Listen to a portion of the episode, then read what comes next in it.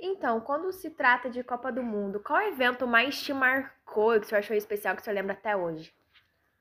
Ah, foi muito bom, principalmente na Copa de 94. A Copa do Mundo sempre é é um evento muito legal, muito festivo, onde a gente se reúne para poder assistir os jogos.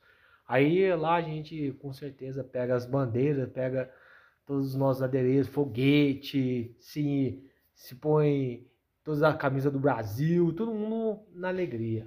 E na Copa de 94 foi muito legal, porque já faziam já praticamente 24 anos que o Brasil não era campeão, né? Porque a última Copa que a gente ganhou foi em 70.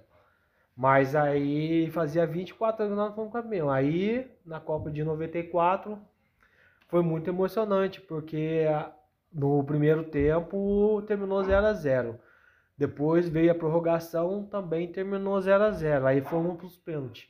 Aí no, fomos campeões no pênalti, onde o Bádio bateu o último pênalti, bateu para fora, e aí fomos campeões.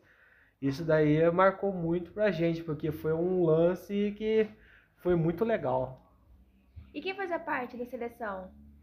Ah, vários jogadores muito bons, principalmente o Bebeto e o Romário, que eram os atacantes, né?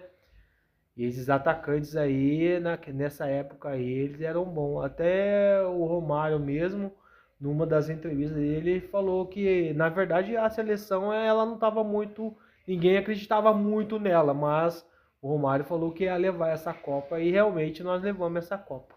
Contra 94. a Itália, não foi? Foi contra a Itália. Aí tinha Cafu, tinha. É, os laterais era Cafu, o branco na, na esquerda, Cafu na direita.